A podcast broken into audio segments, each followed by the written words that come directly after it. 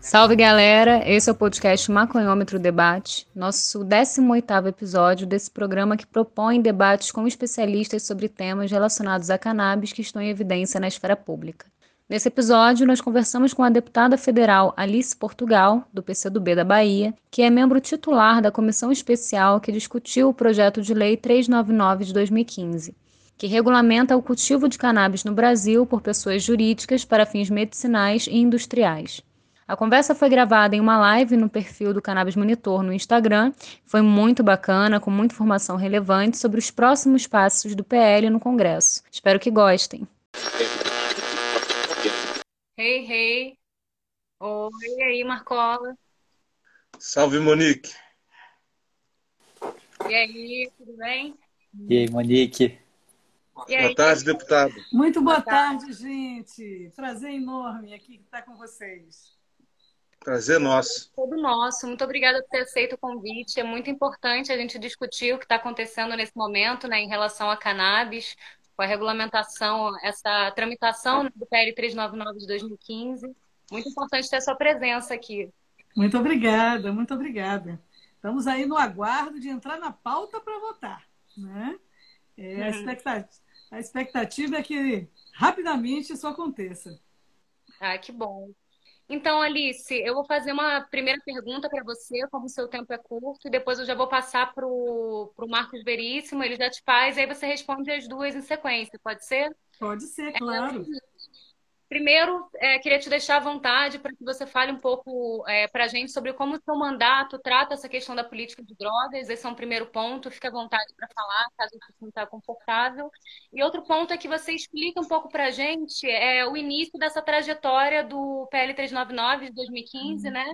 Se você puder falar um pouco sobre essa comissão especial que foi criada para debater ele também, você foi uma das pessoas que estava presente, né?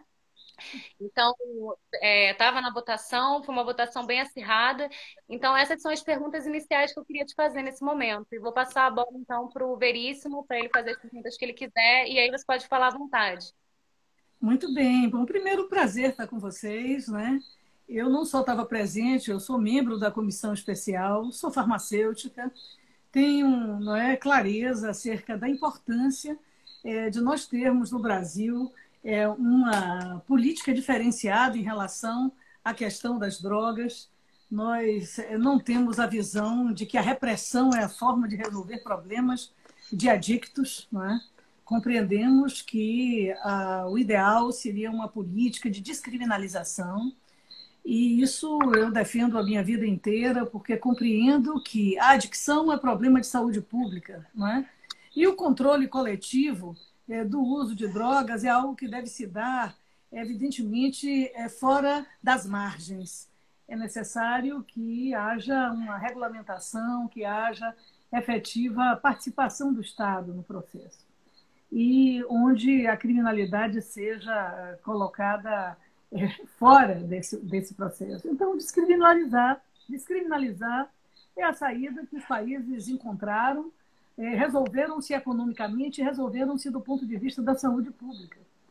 Em relação ao uso dos derivados do canabidiol, a sua é, garantida eficácia, diferente de, de medicamentos sem eficácia que foram propalados por aqueles que fazem é uma verdadeira guerra contra o uso do CBD, do canabidiol como um todo. Isso, isso para nós é algo é, que passa pelas raias é, é, da, da atitude antidemocrática de impedir que quem precisa tenha acesso universal ao medicamento. Medicamento é um direito humano. É? E, neste caso, é, doenças relacionadas ao sistema é, nervoso central, é, que uh, já hoje, com comprovada eficácia do, dos derivados do canabidiol, não, não se pode impedir que o paciente tenha acesso. Então, foi uma guerra muito grande guerra contra o negacionismo, guerra em relação a uma confusão acerca do que é acesso a medicamento com uso recreativo. Mas nós conseguimos aprovar o projeto no âmbito da comissão. É, a direita, a extrema-direita organizada, é, querendo é, puxar o debate para o cunho fundamentalista, religioso. Né? Nada tem a ver, porque é, hoje a coisa mais incrível são pessoas ligadas à igreja dizendo: Olha, meu filho parou de ter convulsões. Né? A minha mãe, idosa, parou de ter convulsões. É, voltou a ter cognição, porque tinha determinado tipo de demência e houve não é, um, um processo de retração dessas demências, da, da, evolução dessa demência, enfim. Então, esses depoimentos, eles são, é, é eles são demolidores em relação a, a posições ultraconservadoras e é, são posições destrutivas do ponto de vista humano, né? como o senhor Osmar Terra, que eu não me furto a falar o nome. Então, é, é, foi um processo muito difícil, mas nós conseguimos, é, com o voto apertado, é, chegar ao, ao, ao final na comissão. A semana passada houve uma conversa com o presidente da Câmara dos Deputados e há hoje um acordo para votar a matéria. Né? E nós estamos esperando somente que haja é, a conveniência da pauta para que seja colocado e nós vamos disputar voto a voto. Então, mais do que nunca, se faz necessário que todas as entidades, que grupos de pacientes, de parentes, de mães, não é? Por exemplo, eu me relaciono aqui na Bahia com mães de autistas. Nossa Senhora, essas mães elas têm feito um grande movimento, mas agora será a hora do grande movimento, que é a luta para que no âmbito do plenário nós possamos aprovar, não é? E aí sim nós estaremos mais perto do que longe da concretização desta possibilidade do acesso dessas pessoas a esse medicamento com estufas reguladas, com um plantio regulado, né, que é o grande problema. É, já tem deputados né, ligados ao agronegócio que já estão se interessando. Né? Eu digo, olha, mas aqui não é agronegócio, é, é, é, né, é plantação medicamentosa, mas eu acredito que, como eles sabem que também, ao lado de ser medicamento, é um mercado, é possível que nós tenhamos é, uma possibilidade de avanço em relação ao número de votos que precisamos para aprovar. Então, está nesse estágio, esperando só entrar na pauta e nós vamos com tudo. Nossa, que bom ver o seu otimismo. Fico muito feliz. Apesar é, daquela correlação de forças ser dramática. Não, com certeza. E é aquela, aquela tônica do negacionismo, né? Uma galera que fala sem base científica é uhum. realmente lastimável, assim. E, bom, queria só ressaltar que realmente concordo com você, é muito importante da gente pensar na cannabis e em todos os seus derivados, né? Cannabis, que inclusive é sinônimo de maconha, são a mesma coisa, né? É sempre importante a gente reforçar, ainda mais no momento atual que tem pessoas defendendo o contrário. E, bom, é isso, né? Pensar na maconha como uma planta que deve ser entendida de uma forma holística, né? Que tem o canabidiol, mas que também tem o THC, que também tem propriedades terapêuticas, né? Entre outras tantas substâncias. E é isso, vou passar para o Veríssimo, para ele te perguntar o que quiser aí. Boa tarde, deputada. Muito bem-vindo ao Maconhômetro. É... Prazer recebê-la aqui. É, então, é, com base nisso tudo aí que já foi dito, né, e, e assim como a Monique, eu também assino embaixo, é, eu queria perguntar o seguinte, né, com, exatamente sobre essa correlação de forças, nada favorável, né, a gente vê que quando a gente sempre fala da, do, das notícias que vêm do parlamento, geralmente, né, são notícias horrorosas, e a gente vê o quanto que isso ganha voto, né, porque é, a gente vê isso, né? um uso do obscurantismo no sentido de atrair um certo tipo de eleitorado. Então, são esses representantes que estão lá no parlamento. Então, eu queria te perguntar como, como que é a correlação de forças para discutir coisas como essa num parlamento né, que está com a configuração né, tão desfavorável digamos assim, né? Quando falar mal de maconha é que ganha voto, né? E aí queria te perguntar que, que papel que a ciência tem ou não nisso, né? Porque às vezes dá a impressão de que o eleitor e o próprio representante dele está pouco se lixando para a ciência. Então queria perguntar se, se o argumento científico ele tem algum papel na hora de fazer esse, esse, esse traquejo lá no, no, na luta diária no parlamento. E muito obrigado novamente. Imagina. Veja só, é, eu acho que existe, na verdade, uma, é, uma ação coordenada por poucos. É, no mesmo esquema das fake news que levaram esse Bolsonaro a ser presidente da República, infelicitar o Brasil e levar nossa, nossa é, gente a esse erro histórico, né? a um recuo estratégico da democracia, dos direitos, dos direitos mais fundamentais. É, durante esse processo de votação, especialmente nas duas semanas que finalizamos a votação do projeto na comissão, eu recebi centenas de é, WhatsApps iguais, iguais, não é? Então, era assim, de uma agressividade, não vote, vai legalizar a maconha, vai levar o desastre para os lares brasileiros, não é? vai imbecilizar a juventude, mas era igual. Eu inicialmente não, não respondia, não é? mas depois eu passei a responder alguns. Por incrível que pareça, eu convenci alguns que me agradeceram. Disse: Olha, a senhora me respondeu, a senhora me respondeu com propriedade. Né? É, eu disse: é porque eu estou defendendo com conhecimento de causa. Defendendo com professores universitários chancelando, com pesquisas no mundo inteiro, com países que já fazem esse processo de plantio bem cuidado, qualificado, para que as pessoas que precisam. Neste momento, é disto que nós estamos tratando. Né? Então, é, é, você efetivamente segmentar que neste momento é isto, você diminui o seu grau de dificuldade. Né? Depois nós vamos para outras batalhas. Depois vamos para outras batalhas.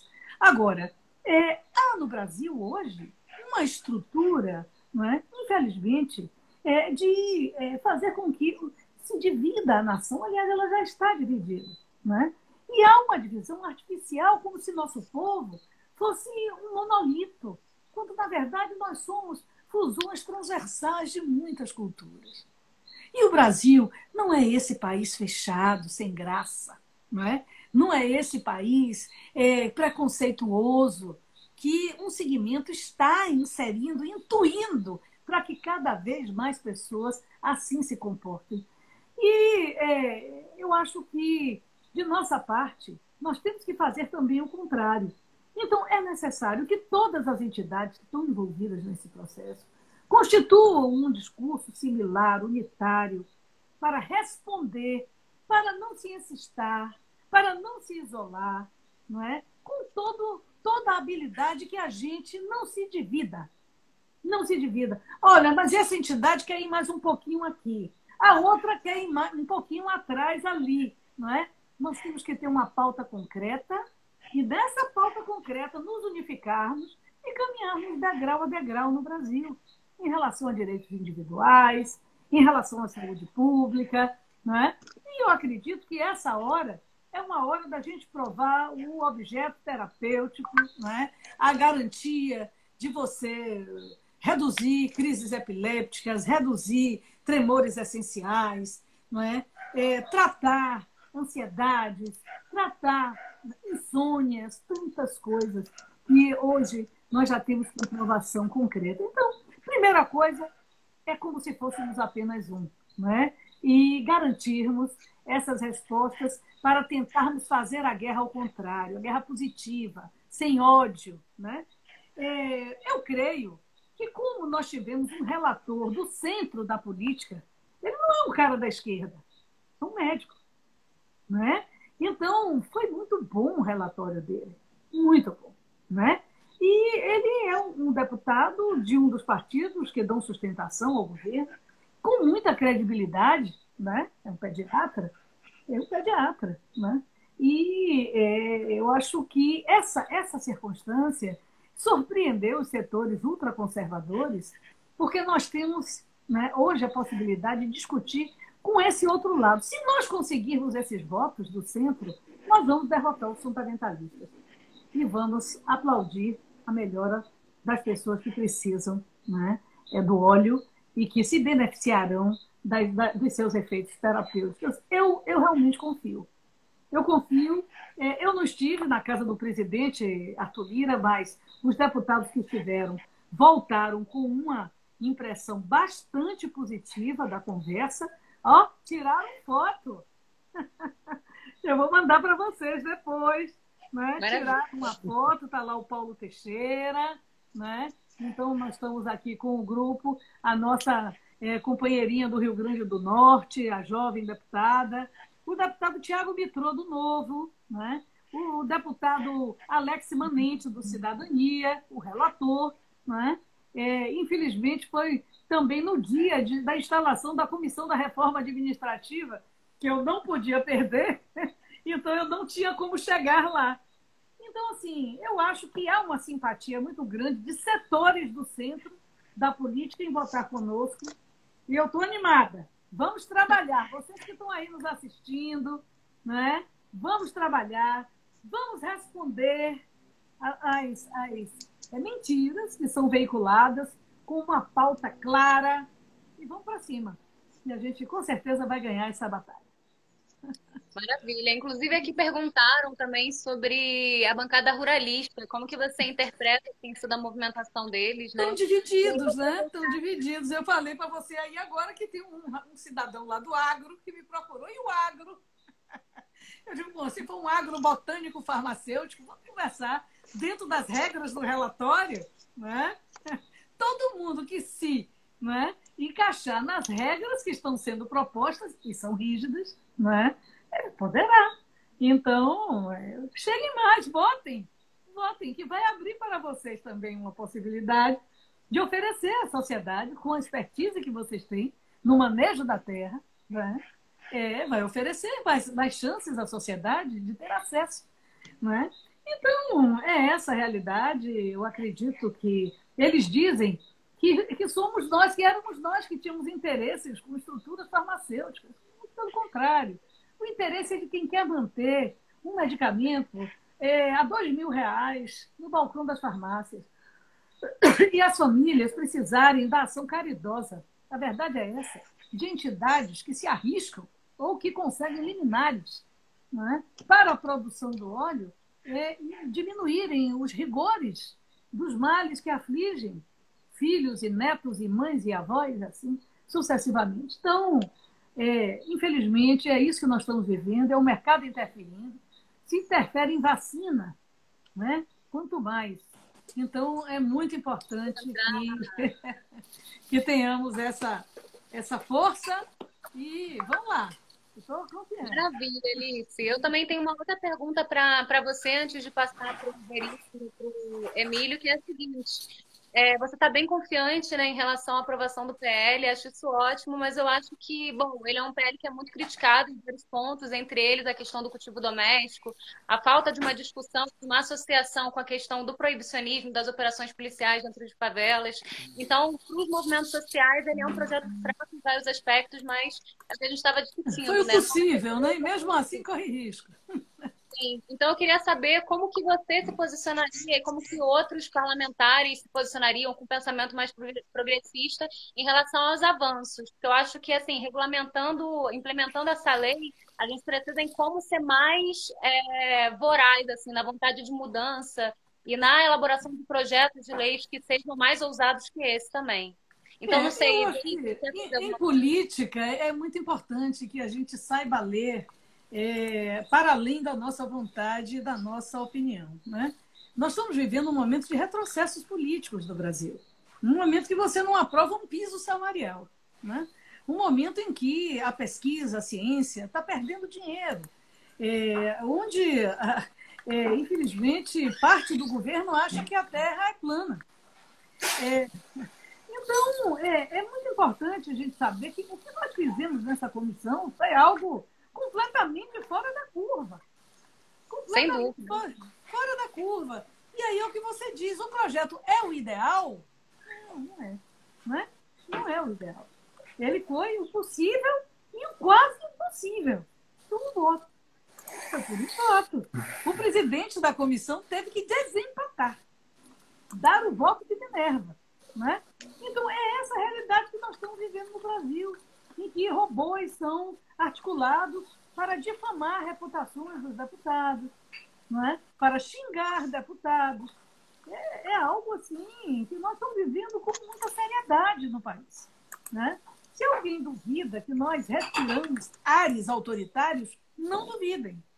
Não duvidem. Então, são ares autoritários, algo que a sua geração não viveu, mas a minha geração ainda pegou. Eu sou da geração da porta das cadeias. Não é?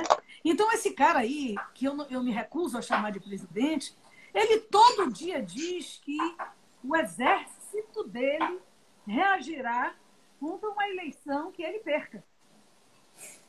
Porque qualquer eleição que ele perder, ele vai dizer que foi fraudada. E ele está fazendo uma ronda nacional, a exemplo do que foi feito na ditadura por aquele, né, aquela, aquele destacamento Leclerc, é, policiais é, motorizados, milicianos, né, fanatizados, com armas, como hoje aqui em Salvador, que nós não fomos para a rua por causa da pandemia, vamos amanhã com distanciamento e máscara, né? Eles foram para a rua, dando tiros para cima, apontando armas para a frente da casa de pessoas que batiam panelas. Esse é o clima. Esse é o clima. Então, o que eu penso é que, nesse momento, vamos agarrar este pássaro. Vamos agarrar é o clima de resistência, com certeza. Concordo Exatamente. totalmente. Vamos agarrar esse A gente tem que pensar agora... Melhor, melhor um pássaro é, na mão do que dois voando. Então, né, seguremos suavemente esta ave e vamos trabalhar no sentido de uma visão mais avançada, né? uma visão de, é, é, de, um Estado que quebre essa matriz policialista. Né? Então, essa, esse é o caminho que nós estávamos apenas começando no Brasil e que foi interceptado. Foi interceptado. É isso que eu acho importante a gente ter clareza, não é? para que, diante da clareza do todo, possamos constituir vitórias pontuais, ainda limitadas, mas que são compatíveis com a nossa musculatura de construção de soluções, passo a passo, para retomar o caminho da democracia e dos avanços sociais no país. É assim que eu penso, não é? E acho que o Estado policial está instalado. Não tem uma semana que a Câmara dos Deputados não votem um aumento de pena. Os presídios estão entupidos de crianças, ladrões de bicicleta. Né?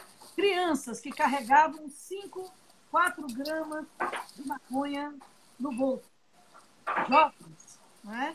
e que ali são enclausurados, têm direito à defesa adequada, porque a pobreza né, inclui a este abandono e o preconceito induz a uma visão que a correção se dará daquela forma, quando na verdade o que há é todo um processo não é, é desumano, desumano, não é, de, de uma visão é, prisional, de uma visão é, é, é carcerária é, aprofundada enquanto se arma.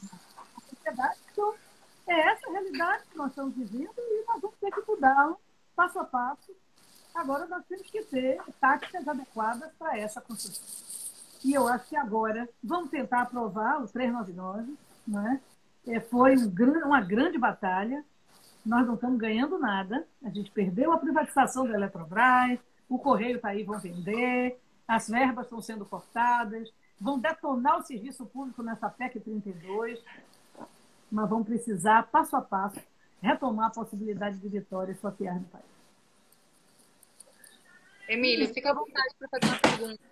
Aproveitar a deputada. É que eu tenho aqui, ó, uma pessoa que está. Ah, gostaria de, de saudar. A... Eu tenho três aqui em casa. Ah, aqui adoram aparecer. E os visitantes. Esse é um visitante que já se acomodou. É, lá da ainda. Saudade deputada. Estava é, vendo aqui que o gabinete da deputada ainda é o 420 lá na, lá na é, Câmara, né? Então é, é. é, um bom presságio. É, deputada, assim, a senhora tem dois aspectos né, que me chamam a atenção. Além da questão parlamentar, também o teu background técnico como farmacêutica. Né? Então, quando, quando a senhora vai discursar ali, né, assistir várias, várias manifestações da senhora na, na comissão, é, me chamou muita atenção justamente essa perspectiva de ser uma pessoa com conhecimento técnico acerca dessa matéria, né? E acho assim, né? Gostaria só de falasse, né, um pouquinho nessa perspectiva de farmacêutica, como que você enxerga a necessidade da gente ter realmente uma regulamentação para a cannabis e da importância né, desse, desse PL, que, embora não seja o ideal, já é um grande avanço dentro de todo esse obscurantismo que, que reina no Brasil nesse século XXI. É, é, é óbvio que a política, ela, ela, quando lhe tira do seu setor concreto, você acaba sendo é, um grande generalista. é?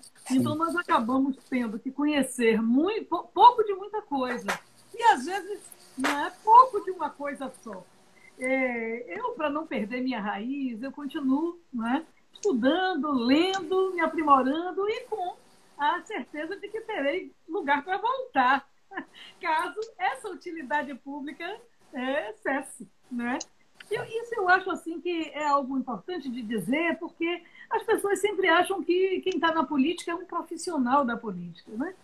Eu não, eu sou uma farmacêutica e bioquímica da Universidade Federal da Bahia e a vida me empurrou para a representação popular. Né? Toda representação popular é temporária, é sazonal. Se a gente não entende dessa forma, você se encastela em determinado lugar e congela e não avança, né? não cresce. Então, é, eu, de fato, tenho que dizer que eu não sou uma grande especialista na matéria, é? mas como eu sou farmacêutica e bioquímica, eu tenho obrigação de dizer as coisas que sei. Não é? E foi isso que, que eu procurei fazer, lendo os estudos, é? mostrando os dados, prestando atenção, às vezes até remotamente, com três dispositivos abertos, porque o ano de 2020 foi um ano terrível. Não é? Nós tivemos que aprovar o Fundeb para a educação não entrar em apagão. Né? E aí, paralelamente, as reuniões da comissão aconteciam. Né? Eu não pude estar em todas, mas quando tinha um especialista, aquela turma do Rio Grande do Norte, da farmácia clínica, né? os representantes das entidades. Então, é, fica muito claro que o perfil terapêutico né, é, é do CBD, né, o principal componente é, da, da, da, cannabis em relação a tratamento de transtornos, né? A, especialmente psíquicos, epilepsias refratárias, etc., que é indiscutível. É indiscutível. Né? É, portanto, eu, eu acho que quem tem dúvida ainda deve procurar na literatura. Hoje dê um, dê um Google. Né? Dê um Google e procure ler. É, é, uso terapêutico da cannabis. Não precisa usar os nomes científicos, né? O uso terapêutico da maconha, que é um nome popular né? da cannabis sativa no Brasil. Né? Ela tem muitos nomes, tem muitos batismos, né? É, mas do ponto de vista técnico-científico, ela tem uma função espetacular. A cultura popular já dava indícios disso.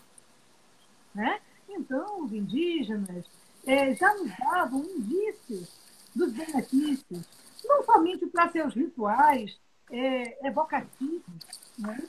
mas porque essa cultura ela precisa ser observada. Quanta coisa! Aliás, quase tudo. Nós retiramos da natureza e transformamos. Aliás, é o que nos difere dos primos macacos. Né? É o polegar, o polegar opositor. Tudo que a gente pega, transforma. Pensa, observa, transforma. E ah, essa observação, ela levou a essa construção. Né? É, é, não, não tem efeitos colaterais, não há relevantes efeitos colaterais, não existe efeitos tóxicos. É mentira que o uso do canabidiol, dos derivados da cannabis, levarão a um processo de esoterização ou, ou síndrome do desinteresse, como alguns levam a crer. Não, isso é uma outra coisa, são opções individuais relacionadas com a busca de outras consciências. Isso é outra coisa. Neste caso, não, é? não há criança pode usar com a preceptoria do, do médico, do terapeuta, não é? Idosos podem usar. É incrível. Eu conheço uma senhora que ela não pegava um copo. Um copo. É próximo ela não pegava em pé. Hoje, ela é uma pessoa que está com sua família com tranquilidade. Né? Houve alguma mudança psicossocial? Nenhuma. Nenhuma. Né? Então, é realmente algo que ah, é fundamental. A utilização também é, não tem manifestado qualquer tipo de tolerância, de, ah, como a gente diz, é, não há qualquer tipo de síndrome de abstinência ou dependência. Então, se aquele mal for controlado e o médico for diminuindo a dose, a pessoa não entrará em síndrome de abstinência. Não existe isso, porque nós não estamos drogando pessoas. A ideia é medicar pessoas. Não é? Medicar pessoas. É, essa, é esse o acesso que está se buscando, neste caso, do uso terapêutico né, para controle de doenças é, com reflexo do sistema nervoso central, né, temores, tremores periféricos, doenças autoimunes, redução de dores, em conjunto com analgesias para casos terminais. Né? E, inclusive, auxílio também cruzado com outros medicamentos para não é, a cura da adicção de drogas químicas. É, é, realmente é uma medicação com uma qualidade indiscutível. É só buscar na, na literatura, não é? É possível, portanto, concluir que o CDB é uma alternativa promissora para pacientes, não é? é? com todas essas síndromes que eu me referi, e sem dúvida com efeitos colaterais que não são relatados pelos médicos que usam, né? E que hoje está disponível nas farmácias a dois mil reais. Ou você cria um mecanismo de importação com SEDEX, com agonia pela Anvisa, que vai demorar não sei quantos dias, tendo um país ensolarado, tendo um país de solo, né? que na, na, na contravenção é produzida, né? É, a céu aberto, com muita, muito pouca exigência do ponto de vista do cultivo, e você impedir é, a possibilidade dessas pessoas terem acesso ao olho. Então, eu sou completamente a favor e acho que as pessoas devem baixar a fumaça do preconceito e é, abrir o peito para uma possibilidade esplêndida, barata e eficaz de ajuda às pessoas. Monique, me permite? Só claro só saudar, né? 2 de julho, dia da independência da Bahia.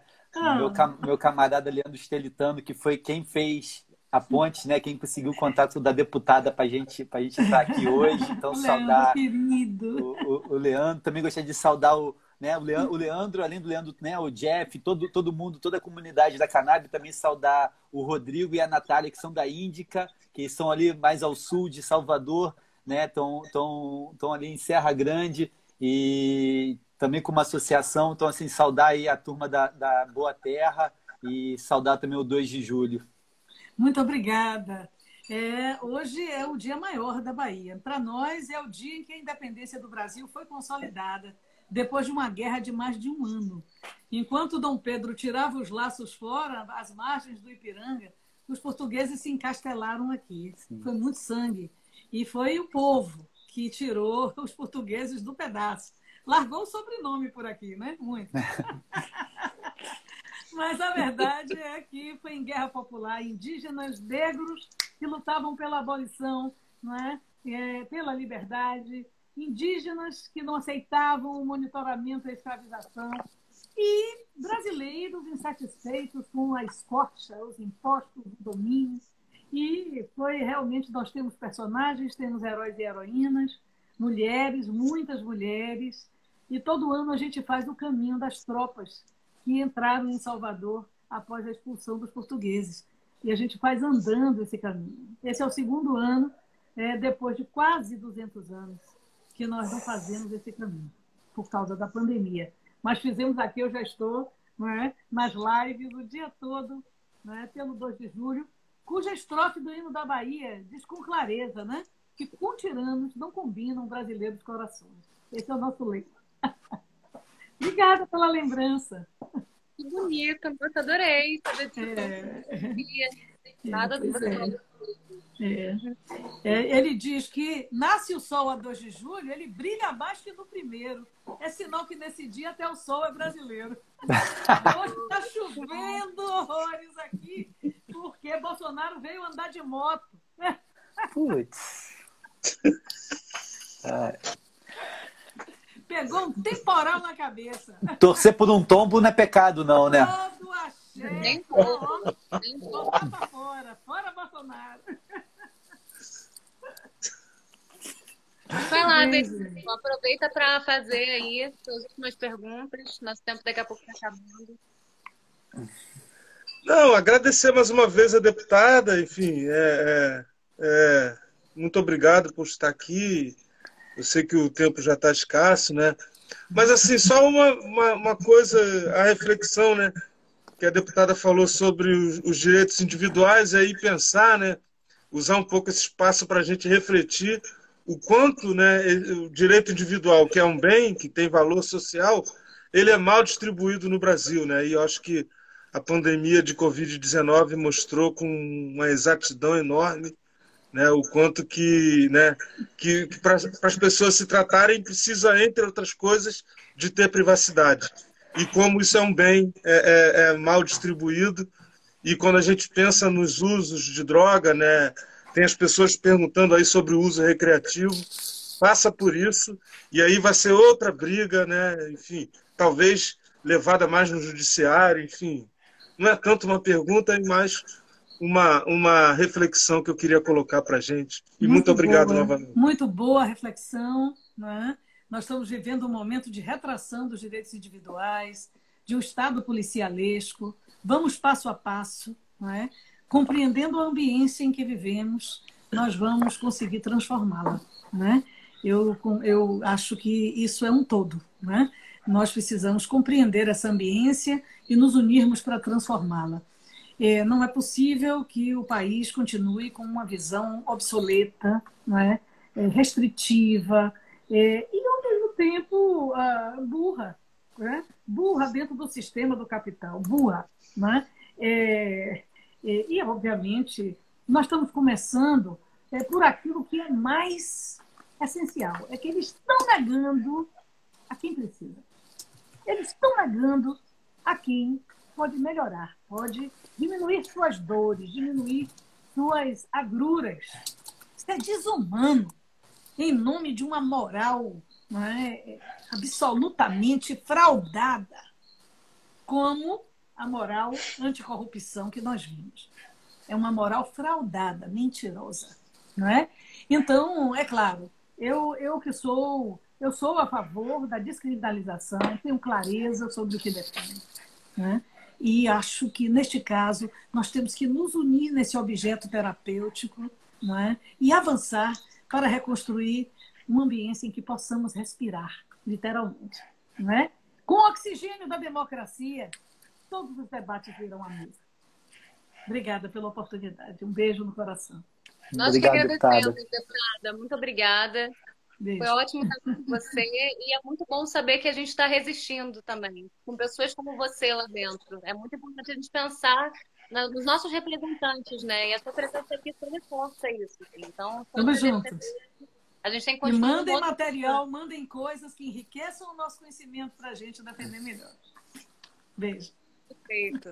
Tchau. Beijo, deputada. Tchau, tchau. Tchau, gente. Até mais. Excelente, hein? Muito Agora, boa. entre a gente, assim, teve uma pergunta que eu acabei não conseguindo fazer para a deputada Alice Portugal, mas vou trazer aqui para vocês, que é a seguinte, assim, a gente está vivendo agora num momento em que a gente está bem explícito, né, que houve desvio na aquisição das vacinas e tantos outros problemas, né, fraudes do governo. E aí eu me pergunto, na medida em que haver a possibilidade de ter o fornecimento da maconha pelo SUS, o que que vai ser feito disso, assim? E aí isso me dá muita angústia, porque a gente realmente tem que debater muito esse assunto e a gente tem que se ligar muito em pessoas que pensam como essa deputada, né? Precisamos desse tipo de representante. E aí eu queria passar para vocês a bola perguntando o seguinte: o que que vocês acham que poderia evitar esse tipo de problema, assim, para além do cultivo doméstico também, que eu acho que é uma saída que a gente pode pensar. Quem vai? Começa com o Eu? Vai, Emílio. É, Monique, eu acho assim, quando a gente fala de, de fornecimento pelo SUS, né, e solução dessa questão do acesso, é, acho que tem, que tem que regulamentar o ciclo completo. E aí eu acho que nesse ponto o PL 399 acerta. Né? E, mas eu acho que além de, de, de legal, regulamentar o ciclo completo da cannabis, é necessário que tenha realmente iniciativas do setor público de produção, né, de cultivo, de produção. Né? Pode, pode ser até um cultivo feito pelo pequeno produtor rural, né, pelo agricultor familiar, né, mas que o poder público adquira essa produção, beneficie, transforme em remédio e leve isso para o SUS. Não fique tão somente né, no, no, oligopólio das empresas privadas que querem realmente fornecer para o SUS, porque vem o SUS como a, né, a, a, uma, uma, leitoa né, que está ali amamentando seus porquinhos, né, porque é o maior comprador de remédio do mundo e, e quem vender para o SUS né, cannabis e conseguir realmente atender é, vai ter grandes compras, grandes negócios. E tem uma situação também que eu acho que é importante, que é, é a questão da peculiaridade do que é o tratamento com cannabis, né? Que são vários tipos de concentrações de canabinoides diferentes, e isso pode variar é, conforme a necessidade. E aí vão ter concentrações que são mais é, requisitadas. E por isso vai ser assim todo mundo vai querer produzir aquele tipo de produto. E vão ter concentrações que vão se equivaler hoje ao que se chama de drogas órfãs né? Que são drogas de doenças é, é, que não são tão, tão é, presentes assim na humanidade mas que necessitam de tratamento e que por não ter tanta gente assim para consumir, não vai ter também tanta iniciativa para produzir. E mais aí, nesse sentido, faz é, necessidade de ter uma produção é, pública, né? Para poder ninguém ficar de fora. Porque também né, a gente já viu que faz, faz muito sentido o tratamento de cannabis quando a gente consegue encaixar essa questão da concentração com a questão da, do quadro clínico do, do paciente, né? Aquela história, você não vai dar alta dose de THC para alguém que tem ansiedade, né? Ou alta dose de CBD para quem tem depressão. Tem aí algumas coisas que, que, que não funcionam, né? Que não encaixam tão bem e que faz todo sentido de que para ter uma uniformidade no acesso, é, certas lacunas não sejam deixadas tão somente para a lógica do mercado. Perfeito, Emílio, perfeito. E aí, Veríssimo? Bom, é, em primeiro lugar, é, se vocês me permitem, eu gostaria de registrar e saudar nosso companheiro Emílio Figueiredo, que está aqui conosco hoje, que no mês passado defendeu sua dissertação de mestrado no programa de pós-graduação em Justiça e, e, Segurança da Universidade Federal Fluminense. Temos mais um novo mestre na praça aí, com uma etnografia muito interessante, né? uma etnografia sobre advocacia. É um advogado etnografando uns advogados.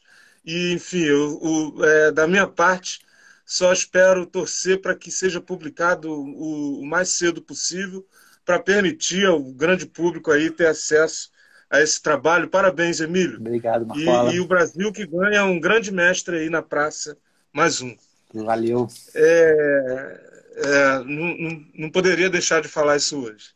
Porque a gente não teve programa, né? Verdade. Depois disso. E aí é, é não, não poderia escapar. Mas, então, Monique, é, indo para o que você me perguntou, é, enfim, eu, eu, eu realmente eu, eu não consigo ver é, é, é, solução né, para a democratização do, das terapias canábicas para além do cultivo caseiro. Né? Eu entendo que é, é, vai haver essa questão aí do SUS e tal, mas como o Emílio falou, é uma coisa de um artesanato, né? E que, enfim, é, é da forma como a gente aprendeu essas coisas e, e foi pela etnografia, com os cultivadores que estavam plantando. Mais uma vez, desculpa se eu, eu me torno repetitivo, eu não sou gagá, não, mas é que as questões voltam, né? Então, eu queria dizer isso de novo, né? Se hoje as pessoas estão tendo acesso aí ao conhecimento sobre é, é, é como a planta interage com diversas, diversas moléstias, é porque durante décadas várias pessoas bravíssimas né, é, ficaram, plantaram e correram risco de manter a planta viva, mesmo que na clandestinidade. Porque se fosse pelo proibicionismo é, é, internacionalizado, era para a planta ter se extinguido, né? Uma planta, né? E então por isso que eu tenho, eu não sei, talvez eu não tenha leitura e, não tenha conhecimento para responder a sua pergunta, mas eu só consigo ver, né, é, é que é, ao lado do PL tem que ter uma, uma ação, né, no sentido de, de, de popularizar, né, e de levar a sério essa solução do cultivo caseiro, né, enfim, é, é isso é feito pelo atalho do habeas corpus, enfim, mas que junto a isso, né, e aí, né, me coloco à disposição para pensar, né, todos nós que, que temos estudado sobre isso, enfim, é como que se faz isso, né? Mas eu, eu olho a questão e eu não, não consigo ter, eu acho que eu não tenho base para dizer é, é, fora do cultivo caseiro como é que a gente poderia, né, junto ao PL, é, promover uma democratização do acesso às pessoas que precisam do remédio. Perfeito. É, eu espero que o SUS consiga, consiga ser essa estratégia e que a gente tenha outros representantes né, no poder, outros gestores que não se aproveitem né, dos recursos públicos para tentar obter benefício próprio. Assim, acho que esse tem que ser o básico para a gente, né? E sempre muito bom, né, é, Marcola, ressaltar assim, a importância dos cultivadores e também a importância agora da, da, pesquisa mesmo, né? Pensar no trabalho do Emílio, no seu trabalho, é pensar em como a pesquisa é importante né, para a sociedade, que é outra área que o nosso governo, infelizmente, também está atacando. Então, é isso. Achei que foi bem bacana. Não sei se vocês querem trazer mais algum ponto para a gente discutir sobre o PL 399 de 2015. Eu acho que é importante agora seguir na pressão, né? A hora de todo mundo dar uma pressão no Arthur Lira, né? Porque esse recurso era esperado quando foi, né? Vamos, vamos temos que celebrar a vitória da, da aprovação na comissão, né? Foi apertada, ela chamou a atenção ali, foi no voto de Minerva do, do relator.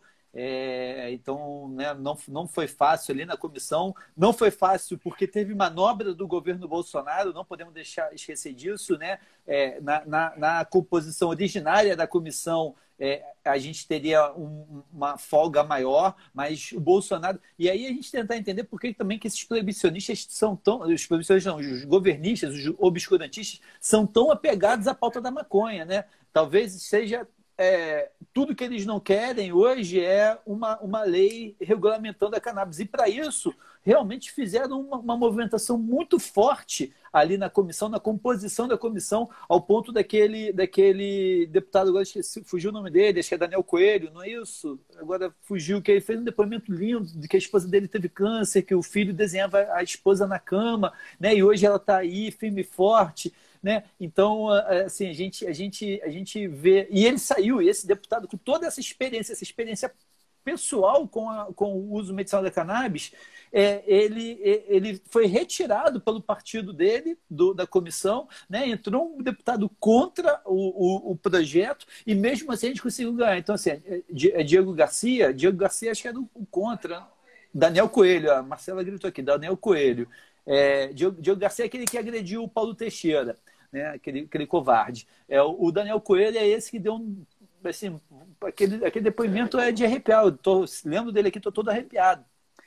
É, então, assim, né, tirou o Daniel Coelho, fechou essa movimentação e mesmo assim a gente ganhou. Então, assim, primeiro passo é a gente celebrar essa vitória, porque vitórias têm, têm que ser celebradas, né? Pô, mas seria muito feio a gente perder essa, essa, esse PL na, na comissão, né? Já de saída já já perder. Então, agora vamos para o plenário, e aí o, o, gargalo do momento é o, é o gargalo é, de, de, pressionar o Arthur Lira, né, presidente da Câmara, botar isso em pauta. Imagina, tem um monte de coisa acontecendo, é o que ela falou, né, tem aí privatização, Eletrobras, Correio, né, todo, todo, todo esse, esse arsenal de sacanagens que estão fazendo com o povo brasileiro, né, sob, sob, né, sob a, a, as edges da, da democracia é, a gente pressionar o Arthur Lira para botar isso em votação e a gente pressionar os deputados que, se não, se não aprovar esse PL, todo mundo hoje, a maioria da população brasileira é favorável ao uso medicinal da maconha. Se eles não aprovarem, vão sofrer nas urnas. Esses caras só sentem em um lugar.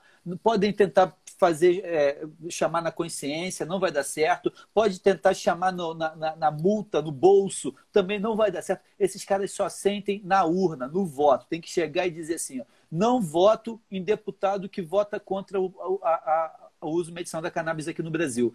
Que aí esses caras vão, vão ficar com o pé, né, com o pé atrás de, de, realmente de rejeitar. Então, assim, eu acho que é hora de uma pressão. A FACT já começou uma pressão para o Arthur Lira colocar em votação e, ao mesmo tempo, não adianta o Arthur Lira botar daqui a 15 dias e a gente não ter é, uma, uma, uma, uma movimentação do, né, do, do movimento social para pressionar esses deputados. Então é isso. Chegar para o deputado, deputado que hoje é contra, está lá, está né, tá em cima do muro, fala assim: ó, se votar contra, vai perder voto, porque hoje a população brasileira, a maior parte da população brasileira, é favorável ao uso medição da maconha. Ah, não gosto disso. Se não gosta disso, você vai perder voto né? Vai, você vai, vai, vai disputar a minoria da população com esses bolsonaristas aí. E aí realmente eu acho que tem que constranger ele a partir dessa perspectiva da, da via eleitoral. Perfeito, é o momento de mostrar que maconheiro tem memória boa sim, né? Sim. A gente tem que mostrar isso nas urnas. Tem memória e tem título de eleitor. Exatamente. Não, historicamente a gente marca muito isso, né? A gente pauta é, essas nossas demandas de uma forma assim Excelente. Hoje, mais cedo, o, o, eu soube que o Henrique Carneiro, né, historiador, ele fez parte de um movimento para tentar fazer a primeira marcha da maconha do Brasil na década de 80. E aí não e deu foi certo. Preso. Cara, isso é incrível, sabe? A galera tá muito na resistência, assim. E tem uma... isso só demonstra que a gente está muito preparado para esse cenário político que a gente está vivendo, porque o maconheiro, ele historicamente tem que botar o pé na porta, bota a cara mesmo, se arrisca a ser preso, a galera precisa. Então, assim, nós já somos um movimento de resistência, né? Por isso que é muito importante a gente debater esse tema do PL entre a gente, para a gente criar um consenso, entender quais são as facilidades, quais são os problemas, como que a gente pode melhorar. Eu acho que isso é importante, né, da gente estar debatendo entre a gente para criar esse consenso. Com certeza. É, eu acho que é, esse amadurecimento, né, a gente costuma muito fazer a referência da, da Marcha da Maconha para 2002, lá com a Suzana, aqui em Ipanema.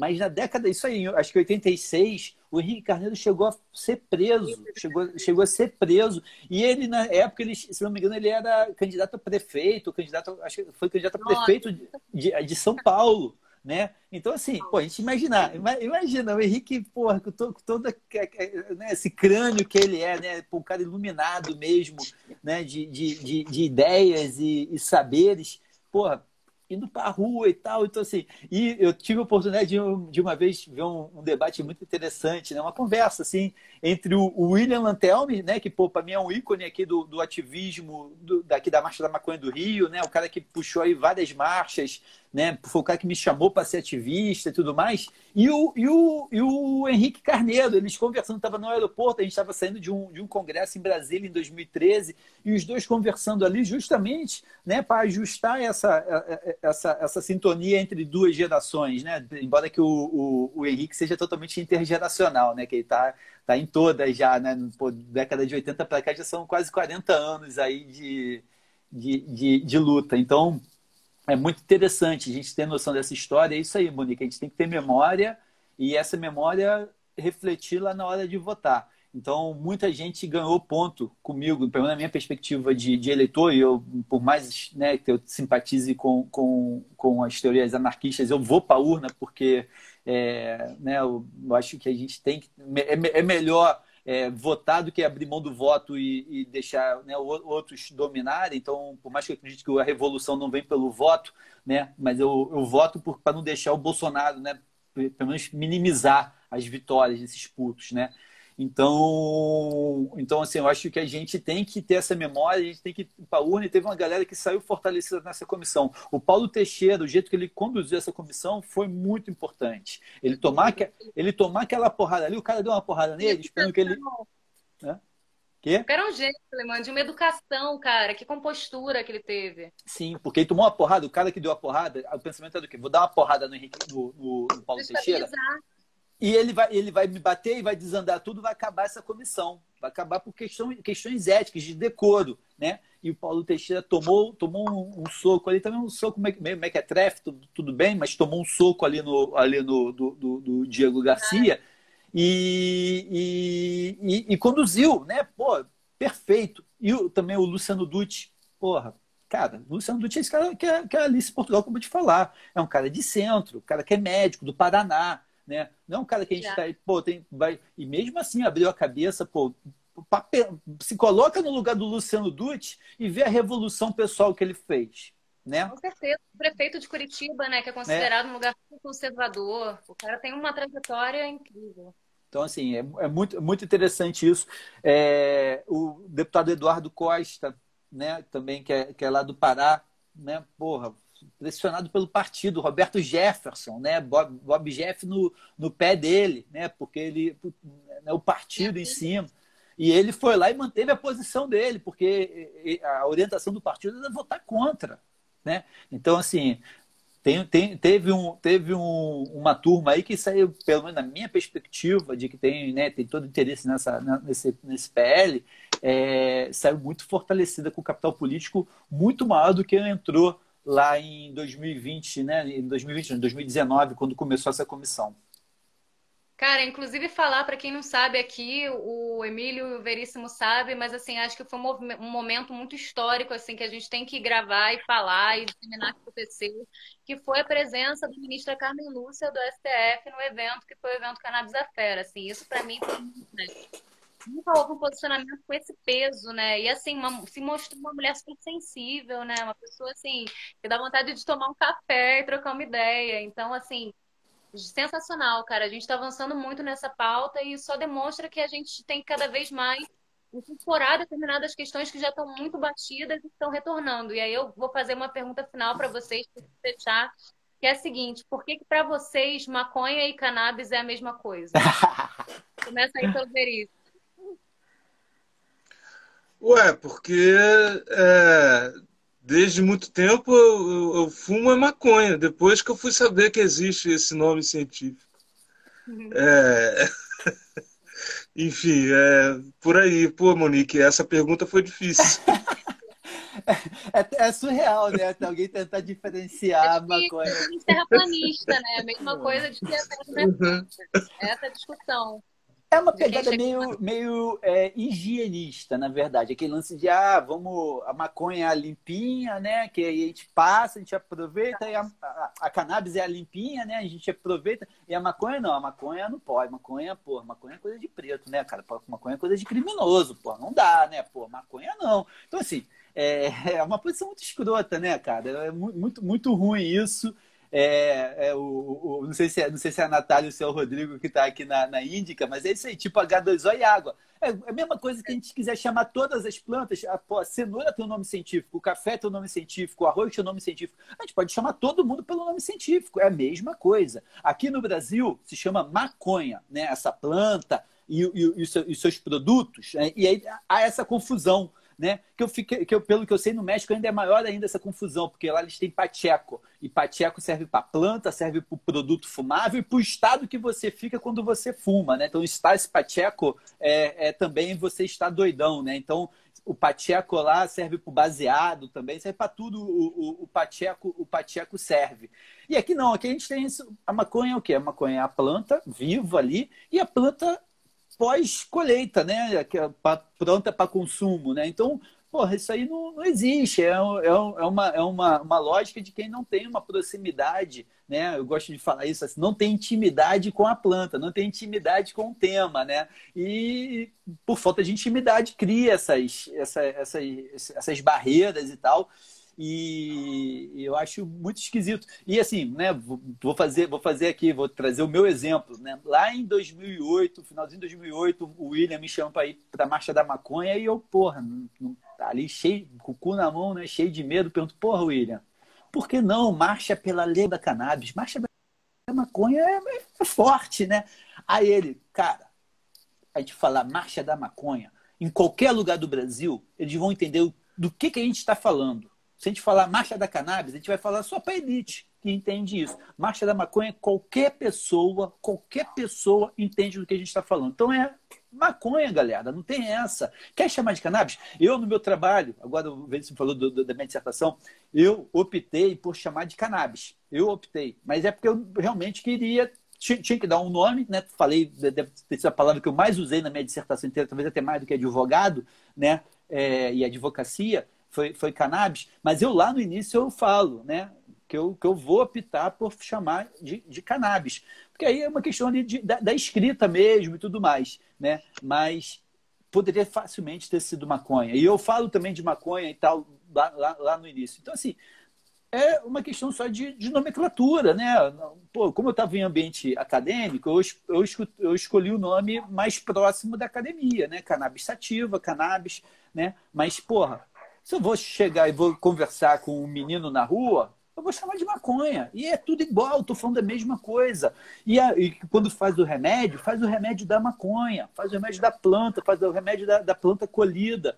Né? Esse, tipo de, esse tipo de coisa a gente, a gente parece ser só para poder gerar debate. Né? Acho que até talvez isso sirva. Vou, vou, vou convidar quem falou para a gente trocar, um, trocar um, uns artigos aí públicos, né? Acho que defende, cada um defendendo seu ponto de vista. Eu já escrevi com a, com a Patrícia, né? Ela que levantou essa bola, levantou no evento, junto com a Carmen Lúcia, né? Que foi muito e interessante. No chat, né? E agora botou no C-Chat. E eu já escrevi artigo com ela. Então, assim, eu, eu, tenho, eu tenho como chegar e, e convidar ela para a gente escrever um artigo debatendo isso, né? Escreve dois, ou escreve um só, né? Mas cada um com, sua, cada, cada um com seu posicionamento. Eu acho que fazer essa diferenciação é fortalecer estigmas, é fortalecer é, um discurso proibicionista, né? um, discurso, um discurso proibicionista. A gente, a gente não tem porquê diferenciar. Ah, não é técnico. Beleza, em ambiente técnico, se quiser chamar de cannabis. É, o faz... seu exemplo com a dissertação, né? É, é isso. isso assim. É uma faz escolha sentido. política, né, cara? Agora, Sim. dizer que é a mesma coisa, assim, dificilmente, né? A galera que for da agronomia, que for da biologia, vai dizer, poxa, cara, não, você está fazendo um serviço, né? Você está falando uma coisa que é errada. Mas aí a gente sabe que vai para além disso, né? Essa questão que parece ser só semântica é política, porque quando a gente fala em maconha, as pessoas estão querendo se dissociar de um problema social que a gente tem que encarar de frente, que é a questão do proibicionismo, de como ele legitima a matança, legitima superencarceramento. Então é isso que a gente tem que debater, né? A gente tem porque que quem, quem lida com cannabis não vai ser morto. Vai ser morto o cara que lida com maconha, né? Se alguém morreu porque está lidando com a mesma planta, ah, não, isso aqui não é cannabis. Isso aqui morreu porque tá lidando com maconha, né? E aí fica fortalecendo isso daí. E a galera tá trazendo os nomes aqui, né? Diamba, Diamba, Liamba, né? E aí eu adoro, o que eu mais gosto é lá dos índios, né? O Surru Demerií, né? O, o, o Dirijo, né? Tem esses nomes mais, mais tradicionais. Pô, isso é excelente, isso é muito, pô, muito rico da cultura brasileira. A gente restringir isso. Ah, não, que isso é isso, aquilo não é aquilo. Pô, não existe. É lindo, né? Cultura, cultura canábica, aí o Marcola vai poder falar como ninguém. Cultura é canábica é, isso. é linda. Né? E, tipo, tá dentro das nossas raízes, da população negra, da população indígena. E agora, né, virou essa planta que é considerada mainstream também, mas é isso, é maconha, faz parte das nossas raízes brasileiras, né? Então, assim, é isso, dirijo, diamba, liamba, todas elas fazem parte da. são a mesma planta, né? É importante a gente falar sobre isso. Sim. Infelizmente, chegamos nesse ponto que a gente tem que reforçar o óbvio, né? Igual a terra não é plana, gente. Cannabis é maconha, maconha é, é cannabis. É importante. Vacinação é muito importante. Vamos nos vacinar, vamos usar máscara. Que é isso. O óbvio precisa ser dito cada vez mais, né? E para cada vez mais gente. Então é isso, galera. É, eu, eu, eu fico me lembrando, Monique, quando a marcha da maconha não podia existir, e chamavam de marcha da pamonha. E se fosse cannabis, não rimaria. Então é maconha mesmo. Não, e se fosse cannabis, ia ser proibida do mesmo jeito. Se fosse lá, é, lá atrás, claro. se chamasse de marcha da cannabis, ela ia ser proibida do mesmo jeito, porque é a mesma coisa. E, e as autoridades sabem. Com certeza. Com certeza, galera. Isso Mas aí. é isso aí. E é isso. Grande abraço, Emílio. Grande abraço, Marcola. Valeu, Monique. Valeu, aí, Valeu Marcola. Abração, gente. Até mais. Tchau, tchau. A gente se fala. Valeu. Tchau, tchau. Valeu.